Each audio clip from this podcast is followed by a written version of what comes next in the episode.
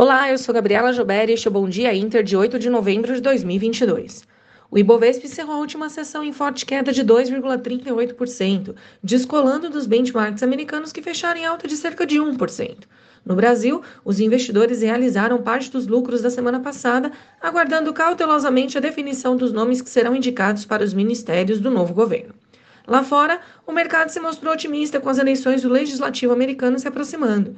Em resposta, mesmo com DXY caindo 0,62%, vimos o dólar avançando 2,19%, cotado em R$ 5,17.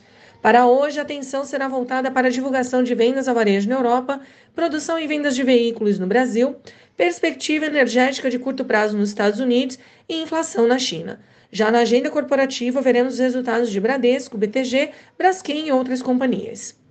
Lá nos Estados Unidos, os mercados amanhecem indefinidos nesta manhã, no aguardo das eleições midterm que acontecem hoje e que podem resultar em mudança para um governo menos propenso a gastos, podendo ajudar na contenção da inflação, mas, por outro lado, limitar o crescimento econômico e trazer de volta os receios de recessão.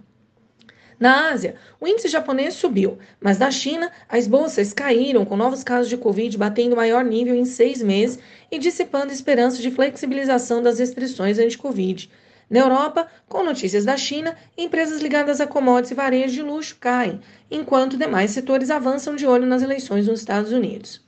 Aqui no Brasil, foco na transição do governo continua, bem como na definição do corpo ministerial, em especial para o Ministério da Economia.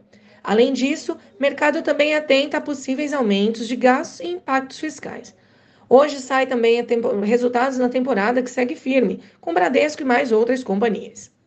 Na abertura, o índice DXY avança enquanto os juros recuam. Futuros operam em alta moderada antes das eleições. Com as commodities em baixa por notícias da China, devemos ver pressão nas exportadoras, mas volatilidade deve seguir também em meio à indefinição no governo. Pessoal, este foi o Bom Dia Inter de hoje. Tenham todos uma ótima terça-feira e até amanhã.